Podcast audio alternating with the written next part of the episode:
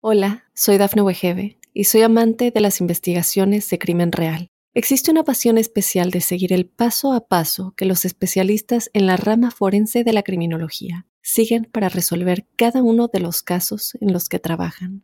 Si tú, como yo, eres una de las personas que encuentran fascinante escuchar este tipo de investigaciones, te invito a escuchar el podcast Trazos Criminales con la experta en perfilación criminal, Laura Quiñones Orquiza en tu plataforma de audio favorita.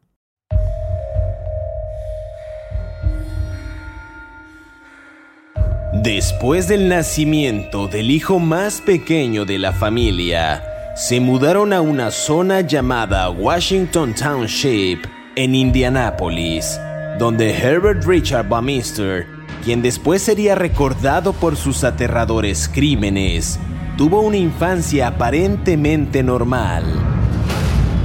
Los primeros signos de alarma sobre la inestabilidad mental de Herbert surgieron durante su adolescencia. En ese tiempo, además de sus bajas calificaciones en la escuela, allí ocurrieron todo tipo de incidentes, desde llevar animales muertos hasta orinar en escritorios y comportarse de forma errática e impredecible.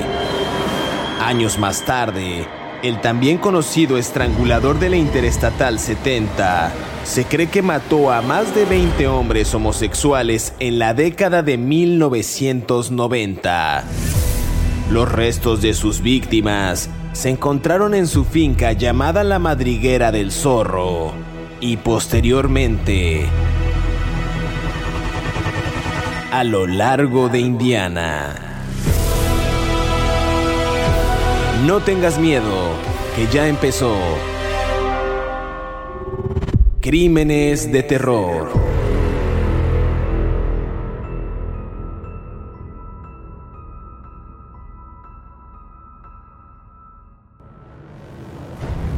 Bienvenidos a Crímenes de Terror. Si aún no te has suscrito al podcast, oprime el botón de seguir en la plataforma en la que nos estés escuchando, ya sea en Spotify, iHeartRadio, Amazon Music o Apple Podcast. Así podrá recibir cada sábado la notificación de un nuevo episodio de Crímenes de Terror. El día de hoy hablaremos de Herbert Richard Bumister, también conocido como el estrangulador de la Interestatal 70, un asesino en serie estadounidense. Aunque se suicidó sin confesar sus crímenes, se cree que mató a más de 20 hombres homosexuales en la década de 1990. Los restos de sus víctimas se encontraron en su finca de Fox Hollow, la Madriguera del Zorro y posteriormente a lo largo de la ruta interestatal 70 en Indiana. Hablaremos del fundador de esta exitosa cadena de tiendas de segunda mano, Sabalot, de aquel hombre que en su adolescencia recordaban por jugar con animales muertos y orinando en el escritorio de un maestro. Un ciudadano ejemplar que desataría sin duda una ola de terror en la ciudad. Y para entrar en detalle y comenzar a hablar de este asesino, quiero darle la más cordial bienvenida a mi colega David Orantes, quien semana a semana nos brinda detalles puntuales de estos asesinos seriales. ¿Qué tal David? ¿Cómo estás? Mm, ¿Qué tal? ¿Cómo estás, José Luis? Eh, bien, eh, vamos a hablar de un personaje muy interesante que como yo siempre digo, uh, parezco disco rayado, pero ah, infancia es destino, entonces muchos de los elementos de la criminalidad de este señor tienen tienen que ver directamente con su infancia, con una influencia paterna muy fuerte, con episodios psicológicos y psiquiátricos muy, muy complicados, con un comportamiento complicado y con una falta de eh, um, apertura hacia sí mismo para aceptar su homosexualidad, ¿no? Entonces hay una serie de condicionantes que vamos a platicar ah, desde su infancia hasta su, su muerte, ¿no? No quiero no quiero vender el último capítulo de este podcast, pero se suicida. Lo spoileas. Pero ya llegaremos a eso. Buenísimo. Mira, si quieres empezamos por los detalles de, su vida temprana. Herbert Richard Bamister, eh, cuyo apodo era Herb o Herb, nació justo en una familia acomodada el 7 de abril de 1947 en Indianápolis, en Indiana. Era hijo del doctor Herbert Bamister, un anestesiólogo, y de Elizabeth, una ama de casa.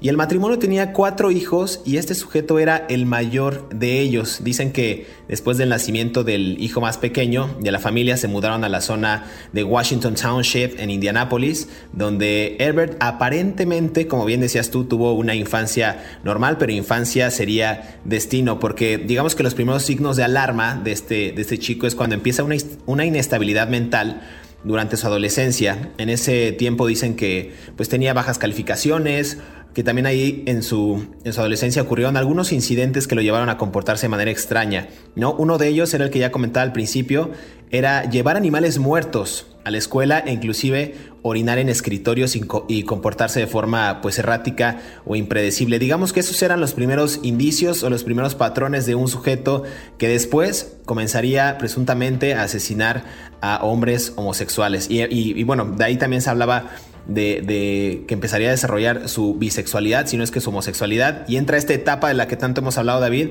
que al no aceptar su orientación sexual o al verse frustrados o al no encajar en la sociedad, pues muchas veces cometen estos actos eh, delictivos con otro tipo de patrones también. Sí, a ver, el papá de, de era anestesiólogo, o sea, era un médico especializado en anestesiología y tenía conocimientos de psiquiatría como parte de los conocimientos comunes del tronco común de las universidades en los Estados Unidos.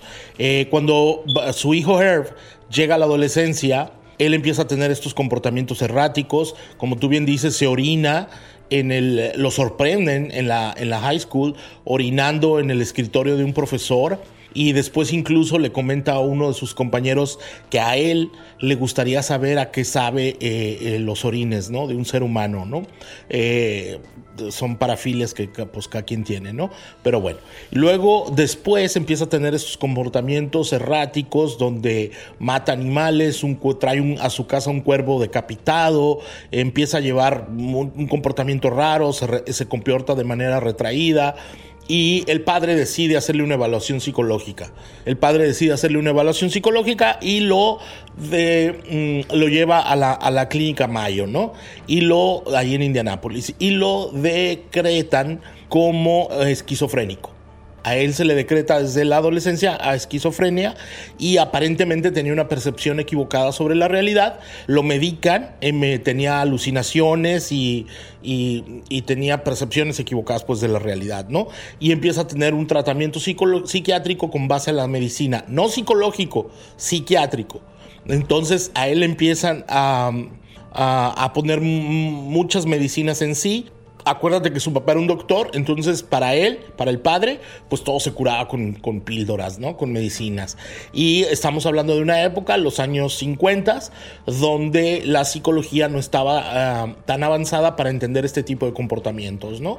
Y además todo, pues un comportamiento errático, como un muchacho como este en la década posguerra de los Estados Unidos, era presuntamente algo muy perturbador, ¿no? Además en una sociedad conservadora como Indiana, de mayoritariamente blanca y de clase media acomodada o alta, ¿no? Claro, totalmente. Y fíjate que a pesar de esos comportamientos erráticos y también a pesar de que tuvo un tratamiento, como bien dices, no psicológico, sino psiquiátrico, su rendimiento escolar este, pues no mejoró, o sea, no lograba mejorar, pero aún así logró terminar la escuela secundaria e ingresó a la Universidad de Indiana en, el 65. Y aunque no completó sus estudios y los abandonó, él sí buscó algunas oportunidades de empleo y las más destacables aquí, en estos empleos que, este sujeto tuvo, eh, Herbert Richard, eh, fue en el periódico Indianapolis Star, donde era el encargado de realizar las fotocopias. Sus colegas también notaban este comportamiento extraño mientras él se desempeñaba en ese puesto y su temperamento era cambiante, o sea, era taciturno. De repente era una persona y después se trastornaba a otro y cambiaba eh, completamente su, su humor. Después dejó ese empleo y obtuvo un puesto en la compañía Bureau of Motor Vehicles en Indiana igual.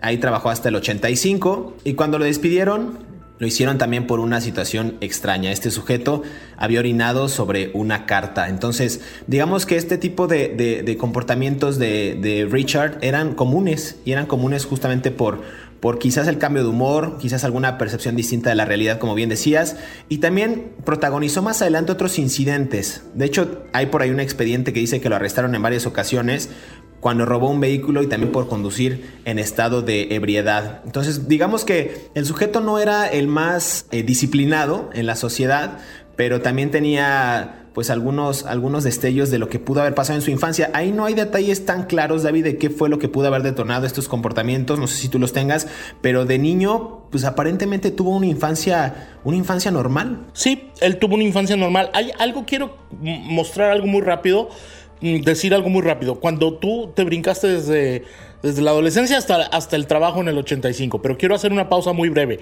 Él, él entró a la Universidad de Indiana, pero dos veces renunció. El padre lo forzó, acuérdate que el padre era un médico, entonces tenía mucho valor para él la educación académica y lo forzó dos veces a que estudiara la universidad. Cuando estaba en la universidad, en el 65 más o menos, él es drop out, como se dice en inglés, o sea, se sale de la escuela, renuncia y durante dos meses eh, Baumeister estuvo en un hospital mental. Desafortunadamente no podemos saber qué pasó y por qué estuvo en un hospital mental, porque por ley en los Estados Unidos los registros de los pacientes de instituciones mentales no son públicos. No es como cuando tú cometes un delito, por ejemplo, este, que cualquiera puede saber cuando a mí me agarró la policía, ¿no? O sea, por ejemplo, ¿no? Si, si vas y buscas en, en los lugares adecuados, ¿no? O los nombres de las personas, ¿no? Pero a él lo metieron dos meses en un hospital psiquiátrico y nunca vamos a saber por qué. Yo creo que ese es uno de los grandes misterios de la vida de de porque ocurrió justo antes de que se casara, justo antes de que empezara a matar, justo antes de que se volviera completamente desquiciado y, que me parece que no recibió el tratamiento adecuado que debió de habérsele seguido a raíz de sus patologías, ¿no? Y también no recibió el tratamiento psicológico adecuado en relación a su homosexualidad para que le explicaran que no era una enfermedad, ¿no? Seguramente en esa época, en muchos lugares conservadores de Estados Unidos, la homosexualidad era vista casi como el último pecado de la humanidad. Entonces, bueno, todos esos componentes no los podremos saber, pero es una parte muy importante de toda la historia de este señor, ¿no? No sé si en ese momento eh, la Organización Mundial de la Salud catalogaba la homosexualidad como una como una enfermedad. No, no, no, tengo el dato, pero igual pudo haber influido. Ahí comentabas tú también que eh, meses antes justamente de que conociera a Julie Saiter, Saiter eh, que, quien era una universitaria también y quien, con quien después se casaría,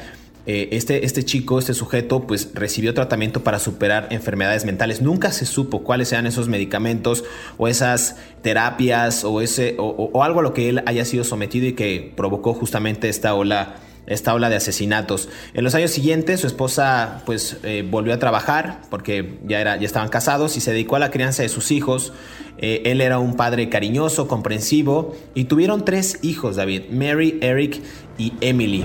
Eh, pues, aparentemente tenía una vida normal, pero vamos a ver cómo se va desarrollando su historia y cómo este sujeto empieza a trastornarse y comete algunos de los crímenes eh, más sádicos y más atroces para, para, la comunidad de Indiana. Vamos a escuchar esta cápsula que preparamos para, para ustedes, David, y volvemos para seguir hablando de Ever Richard Bamister aquí en Crímenes de Terror.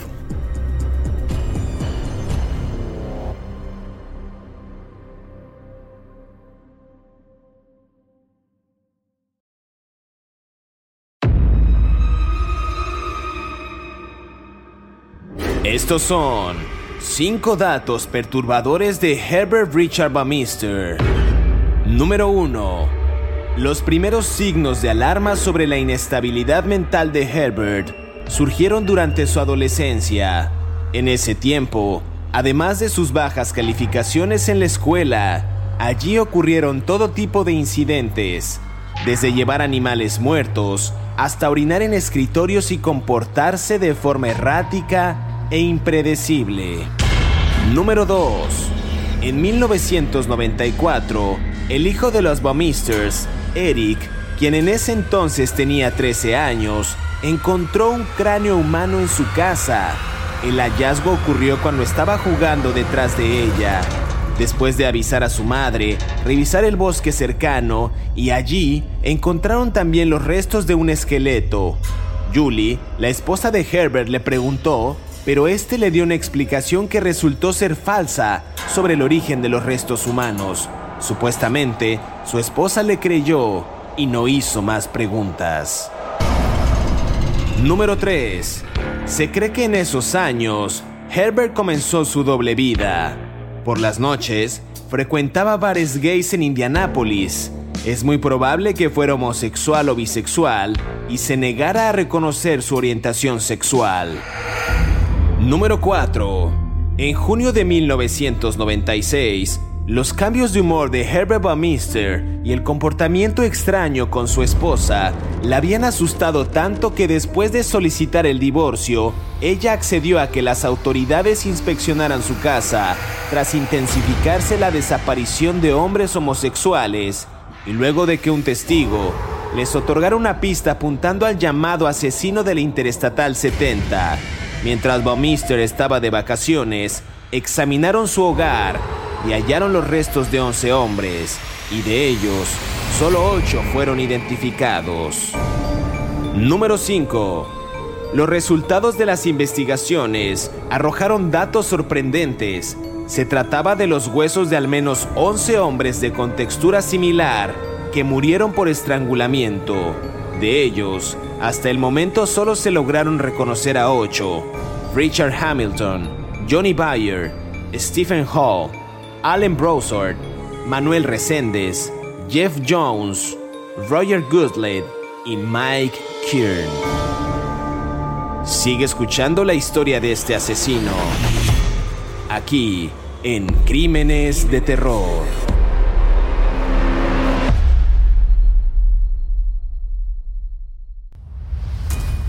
Regresamos a Crímenes de Terror, estamos conversando acerca de Ever Richard Bamister, mejor conocido como el asesino de la Interestatal 70 en Indiana. David, decíamos antes de irnos a esta primera pausa de este sujeto que creció aparentemente en un ambiente familiar normal, pero por ahí después en, sus años, en su adolescencia, comenzó con comportamientos erráticos, eh, llevaba animales muertos a la escuela, orinaba sobre el escritorio del profesor, eh, de repente también fue internado en una, en una clínica eh, psiquiátrica para recibir tratamiento durante dos meses antes de que conociera a quien sería su esposa, su única esposa, eh, Julie Steyer, en 1971, con quien también pues, procrearía tres hijos de nombre Mary, Eric y Emily. Entonces, digamos que ahí, después de tener varios trabajos, de terminar aparentemente también sus estudios, surge un sujeto o comienza a emerger un sujeto con comportamientos todavía más macabros eh, y quizás con una doble vida, dicen que pudo haber sido bisexual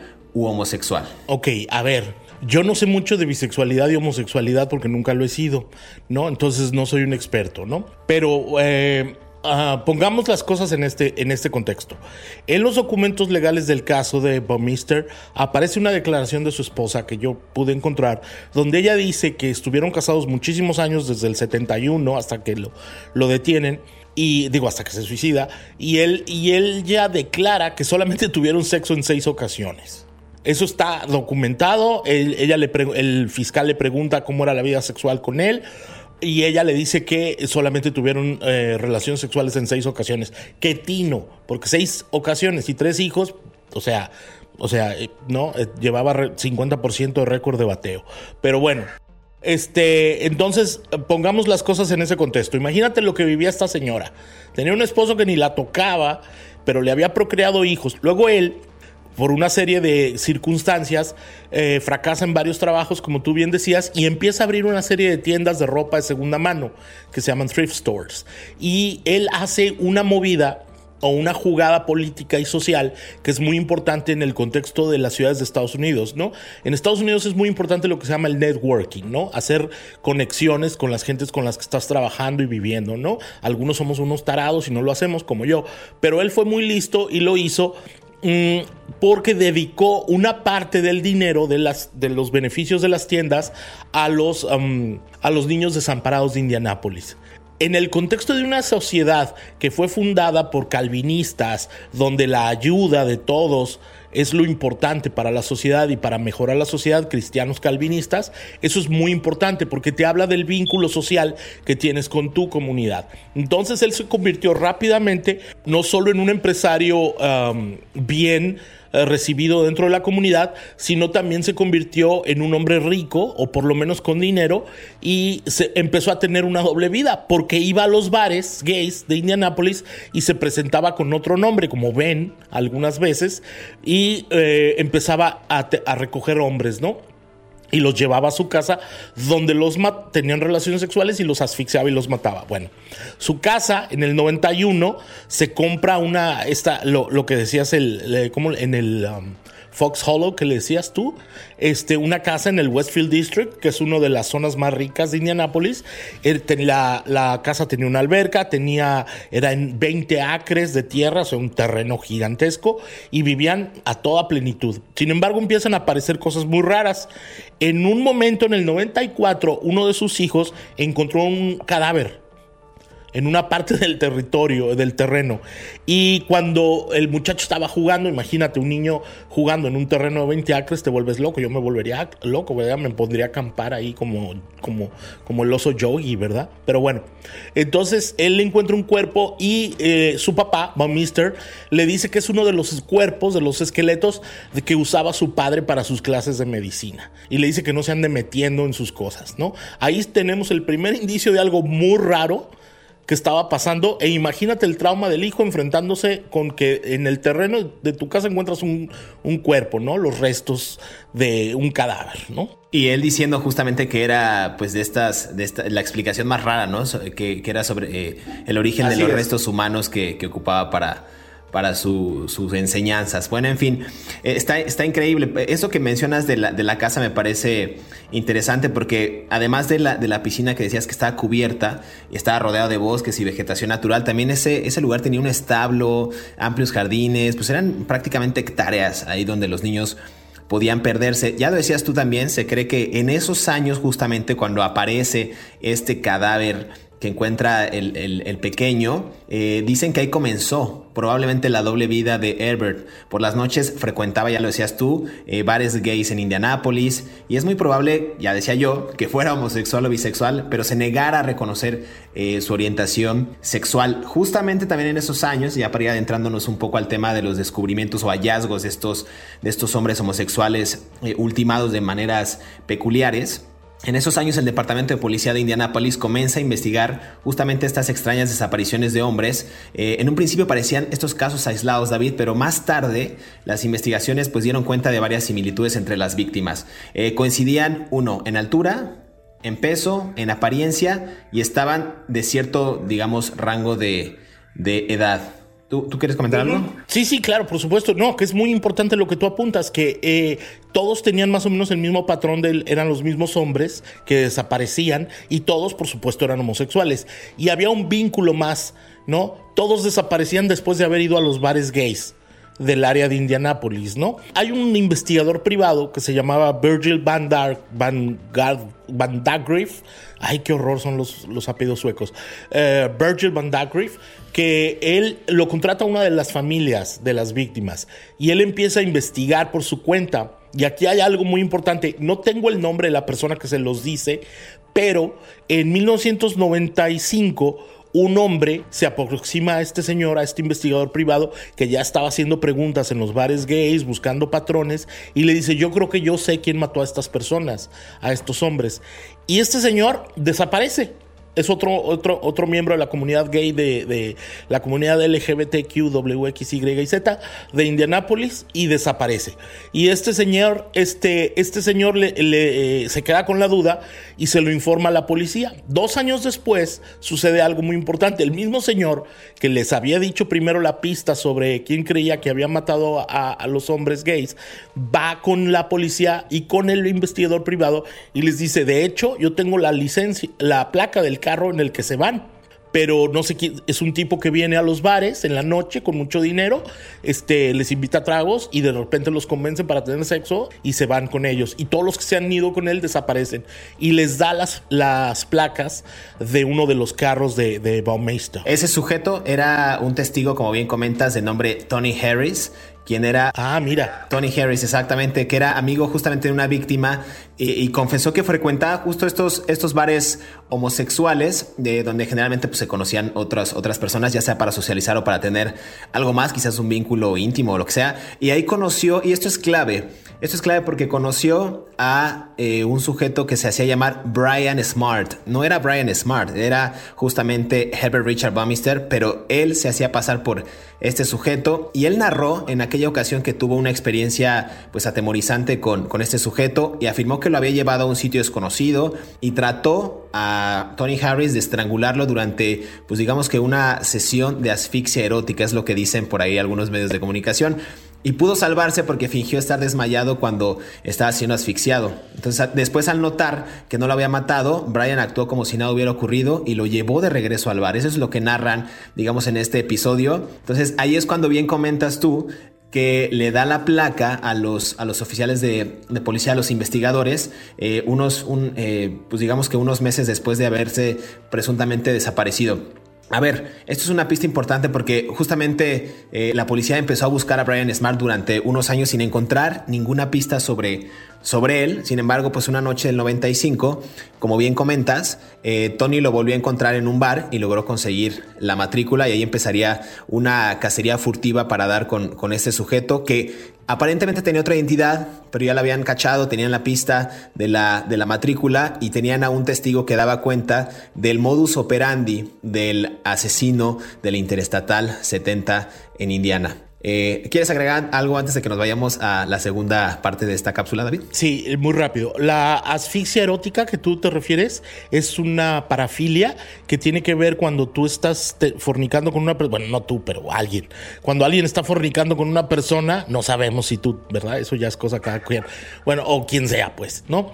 Cuando tú estás fornicando con una persona, le sujetas el cuello y en el momento del orgasmo aprietas, aprietas, aprietas y aparentemente es algo súper placentero no lo estamos recomendando, no estamos diciendo que lo hagan, es algo que se hace, pero es una manera, eh, incluso ha habido personas famosas como el cantante de Inexes, el grupo australiano de rock, que murió en esta práctica. Entonces es algo peligroso, no lo hagan, nunca, nunca, nunca, nunca, porque se pueden morir, este, aunque se mueran felices, ¿no? Van a morir, morir felices o de un orgasmo feliz, no sé. Bueno, en fin, eh, vamos a la segunda cápsula que preparamos para ustedes para seguir hablando de Ever Richard Bumister aquí en Crímenes de Terror.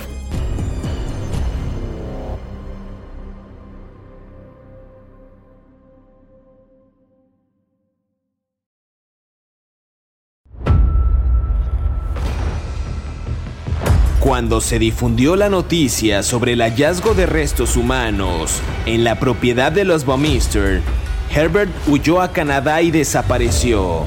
Más tarde, se descubrió su cadáver dentro de su automóvil en Pinery Park, en Ontario, Canadá. La autopsia confirmó que se trataba de un suicidio. Herbert se había pegado un tiro en la cabeza. Sigue escuchando la historia de Herbert Richard Baumister, mejor conocido como el estrangulador de la Interestatal 70, aquí en Crímenes de Terror.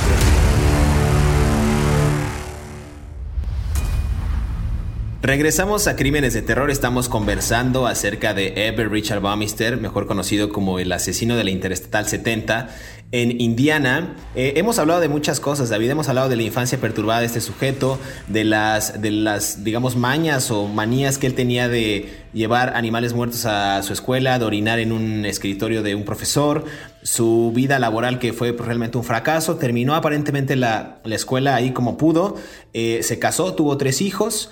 Pero ahí también empieza una ola eh, de misterio, una ola de asesinatos también de sujetos homosexuales, de este sujeto también, valga la redundancia, que vivía en una aparente bisexualidad u homosexualidad. Eh, también tenemos al testigo que da cuenta de que lo encontró a él en un bar de nombre Brian Smart, él se hacía pasar por Brian Smart, eh, y después ahí los detectives empiezan a descubrir alguna serie de patrones y también dan con esta matrícula del auto de Richard Bamister, donde los, donde los eh, oficiales descubren este coche que no era de Brian Smart, como ya decía yo, era de este sujeto, y a partir de ahí lo convierten en sospechoso asesinato y la investigación pues da un giro inesperado, porque intentan, David, registrar la casa de los Bumister, los detectives contactan a la, a la esposa Julie, quien les terminó, digamos, relatando la historia de los huesos que su hijo había encontrado, la que bien comentabas, pero dice que cuando intentaron registrar esta casa por primera ocasión, eh, no quiso, no se dejaron, rechazaron la petición y de alguna manera la libraron por primera vez esta familia. Es que, a ver, es que es un poquito más complicado que no quiso y lo rechazaron. Como siempre, no estoy de acuerdo contigo. Este, para meterse a la casa de una persona en los Estados Unidos, tienes que dos opciones nada más cuando eres policía tienes que tener la comisión evidente de un delito, por ejemplo. O sea, eso está en la ley. Que tú estás patrullando tu casa, estás patrullando la calle, eres un policía y alguien les dice, en esa casa están oyéndose disparos. Eso es la comisión evidente de un delito. Entonces el policía puede entrar corriendo porque tiene la urgencia de la presunción, ¿no? Eso es una. La segunda es que un juez te permita entrar a la casa con una orden de cateo. ¿No? O sea, tú vas y le dices al juez, mire usted, yo tengo eh, la idea de que este señor está matando homosexuales en Ohio e Indiana. Eh, tenemos las placas de su carro, tenemos un testigo. Este señor se hace presentar como Ben y, em, y, tiene, y tenemos, que, tenemos que entrar a su casa, que son 20 acres de terreno, a buscar los cuerpos. Bueno, el juez te dice sí o no, te la firma la orden de cateo. No se las dieron a los investigadores de Indiana y no se las dieron porque la única prueba que tenían en ese tiempo bueno, hay una tercera, hay una tercera vía que es el consenso de la persona que vive en la casa. A eso voy a llegar en un momento.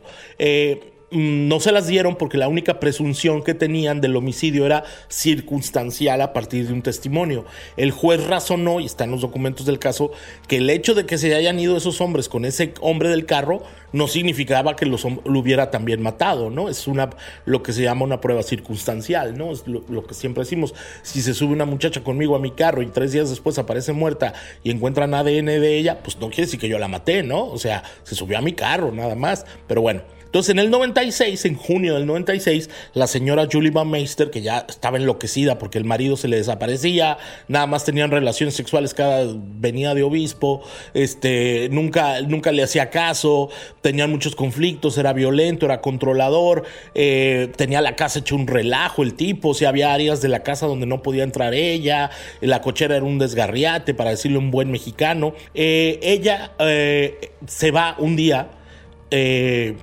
su esposo en un viaje de negocios y ella aprovecha ese momento porque ella ya sabía que las autoridades estaban investigando a su marido por una serie de cuestiones muy raras eh, y les llama a los policías y les da permiso para que entren a la casa. Y como dicen en las películas mexicanas, tan, tan, tan, tan, tan, tan, se descubrió el pastel del señor, ¿no? No, y lo agarran con, bueno, no lo agarran, pero descubren en esta finca de Hollow Fox Mientras este Hepburn estaba allí, una gran cantidad de fragmentos de huesos humanos esparcidos por todos lados. A ver, los resultados de las investigaciones arrojaron datos sorprendentes. Se trataba de huesos de al menos 11 hombres de, pues digamos, de algunas características similares que murieron por estrangulamiento, por ejemplo, ¿no? Eh, de ellos hasta el momento dice que se lograron reconocer a 8 de ellos. Y los nombro rápidamente. Richard Hamilton de 20 años, Johnny Bayer de 20 años, Stephen Hall de 26, Allen Broussard de 28 años, Manuel Reséndez de 31, Jeff Jones de 31, Roger Goodlet de 34 y Mike Kieran de 46. Digamos que rondaban entre estas edades de entre 20 y 46. Quizás tenía por ahí una fijación por hombres o jóvenes, lo cual sería, pues supongo que bastante eh, bien para, sus gustos homosexuales, siendo que él también era una persona joven, bueno, no para el estrangulamiento evidentemente, pero eh, pues digamos que cada quien tiene sus gustos bastante peculiares. Después de ahí también los investigadores logran relacionar las desapariciones de los hombres homosexuales de Indianápolis con otras muertes de víctimas estranguladas y ocurridos también en esa, en esa ruta que ya comentaba yo en la Interesatal 70 que hasta entonces pues tenían un único sospechoso sin, identificar que era este estrangulador. Entonces David, digamos que ya tenía el modus operandi, que era esta doble vida con una familia pues aparentemente pues bien formada, tres hijos, una esposa, eh, viajaba el sujeto, tenía una gran eh, propiedad, era dueño de una cadena exitosa de, de artículos de segunda mano, o sea, realmente era una persona respetada en la sociedad, era una persona acaudalada para la época, entonces no había nada que, lo orientara o que lo, lo, hiciera sospechoso de estos asesinatos hasta que la mujer, digamos, no sé si por esta falta de, de, o, o, porque se sentía resentida, o porque no se sentía atendida, o porque pensaba que su esposo ya estaba muy distante con él, y estas actitudes extrañas la orillan, como bien dices, a que las autoridades entren y descubran todo este pasaje que acabo de narrar, este pasaje criminal, y él sea el principal sospechoso y las autoridades apunten a que lo tengan que capturar a él. Y por ahí, ya para ir cerrando el episodio de, de, hoy, empieza un episodio, o termina más bien el episodio fatídico de este sujeto con, con el spoiler que nos dabas al principio, que huye, pero después se suicida. Así es, no era spoiler, era técnica de thriller.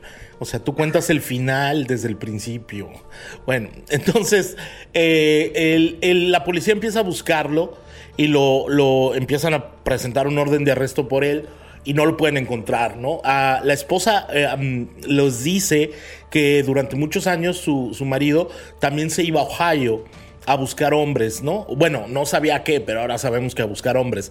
Ella detalla que su esposo le contó que por lo menos fue en 100 ocasiones a Ohio y hubo muchos este, mm, cuerpos de hombres gays en, los, en Cleveland y otras zonas de Ohio que también desaparecieron, ¿no? Entonces nunca vamos a saber si este señor los mató o no. Durante ocho días lo estuvieron buscando y lo estuvieron buscando y lo estuvieron buscando hasta que un día lo encontraron en un que se había matado, se había dado un balazo en una en una carretera cerca de Ontario, Canadá, entre la frontera con Estados Unidos, en un parque. Y él dejó una, en un parque que se llama Pinery Provincial Park, y dejó una nota de suicidio donde él dijo que solamente se mataba porque mm, ah, su, matrimonio estaba fracasando y porque su, su negocio no iba bien. Y entonces decidía matarse por eso. Nunca jamás mencionó en ninguna parte que él hubiera sido culpable de los asesinatos. Incluso hay por ahí en YouTube algunas entrevistas con este señor donde él dice que no, pues él es, una, es un hombre prominente de la sociedad y tal y no tiene nada que ver. Yo tengo una pregunta y, y algún experto que nos escuche nos podría ayudar poniéndolo en los comentarios. ¿La bisexualidad es una forma de no reconocer la homosexualidad? ¿O es algo, no sé, siempre lo he pensado, porque yo creo que él decía, tengo que corresponder a los patrones de la sociedad, casándome y teniendo hijos, como se me ha enseñado, pero al mismo tiempo quiero satisfacer mis deseos como homosexual. Entonces, ¿un bisexual es en realidad un homosexual reprimido? Es una pregunta, porque yo no lo sé. ¿no? O sea, yo, yo de esas cosas no, nunca he llegado tan lejos en la vida. Este, pero es una pregunta que quedó ahí en el aire. Entonces él se mata y los crímenes ya no se pueden imputar a nadie, aunque se descubren todos esos cadáveres en la casa, ¿no? Totalmente. Ahí me voy a hacer un, chiste quizás de mal gusto, pero bueno, decía Woody Allen que la bisexualidad tenía, eh, te daba la oportunidad de tener una doble cita o tener el doble oportunidad de salir con alguien un viernes por la noche, ¿no? Bueno, en fin, pero esta parte que dices tú creo que es interesante, ¿no? Saber si la bisexualidad, por una parte, quizás reprimía su deseo meramente homosexual, que es válido, que es legítimo, o la otra parte, que quizás la presión social de cumplir con ciertos estándares o patrones para la época en una sociedad bastante conservadora lo orillaban a adoptar, digamos, una actitud 50-50. Quizás sí tengo mi deseo de estar con otra persona de mi mismo sexo, pero a la par pues tengo que cumplir con los estatutos o las reglas de la sociedad para pues desarrollarme como una persona de bien, entre comillas, para destacar en, esta, en, este, en este ámbito, ya sea en los negocios, ya sea como padre, ya sea como ciudadano ejemplar, no lo sé, digamos que son preguntas que quedan en el aire y este sujeto, como se quita la vida antes de ser acusado y llevado a juicio y no confesó sus crímenes ni en la carta que dejó, eh, murió como sospechoso de al menos 20, 20 asesinatos en serie y actualmente se le considera como uno de los asesinos en serie más siniestros de la historia de Estados Unidos. David, para finalizar, no sé si quieras agregar algo más. Es un placer siempre platicar contigo y adentrarnos a la vida de estos sujetos que, pues, para bien, para mal, a veces pueden ser víctimas, a veces pueden ser victimarios, cometen esta clase de crímenes. Así es, nada más que Fox Hollow Farm, la casa donde cometió todos los crímenes este señor Baumister, eh, es un lugar famoso ahora en Indianápolis porque asustan. Los nuevos dueños son Rob and Vicky Graves, unos pintores, y han visto caminar por el terreno en las noches y se les aparecen hombres decapitados, hombres sin piernas, eh, gente que, que, grita. Entonces, si un día van por ahí, pues si quieren pasarse una experiencia aterradora, pues vayan ahí a esa casa y denles, pídanles que les dejen acampar en la noche, ¿no? A ver si los asustan. A ver si no les pasa nada, es cierto. es a ver si no les pasa algo, pero bueno, no, esperemos que no. David, es hora de despedirnos, pero queremos agradecer a todos aquellos que cada sábado sintonizan un nuevo episodio de Crímenes de Terror. Estamos leyendo sus comentarios a través de las redes sociales de Mundo Hispánico y también a través de nuestras cuentas personales.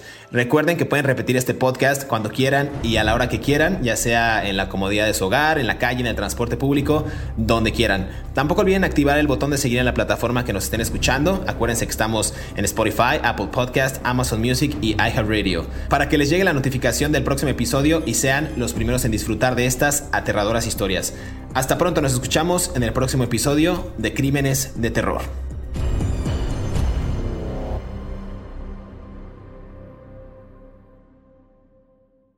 Hola, soy Dafne Wegebe y soy amante de las investigaciones de crimen real. Existe una pasión especial de seguir el paso a paso que los especialistas en la rama forense de la criminología siguen para resolver cada uno de los casos en los que trabajan.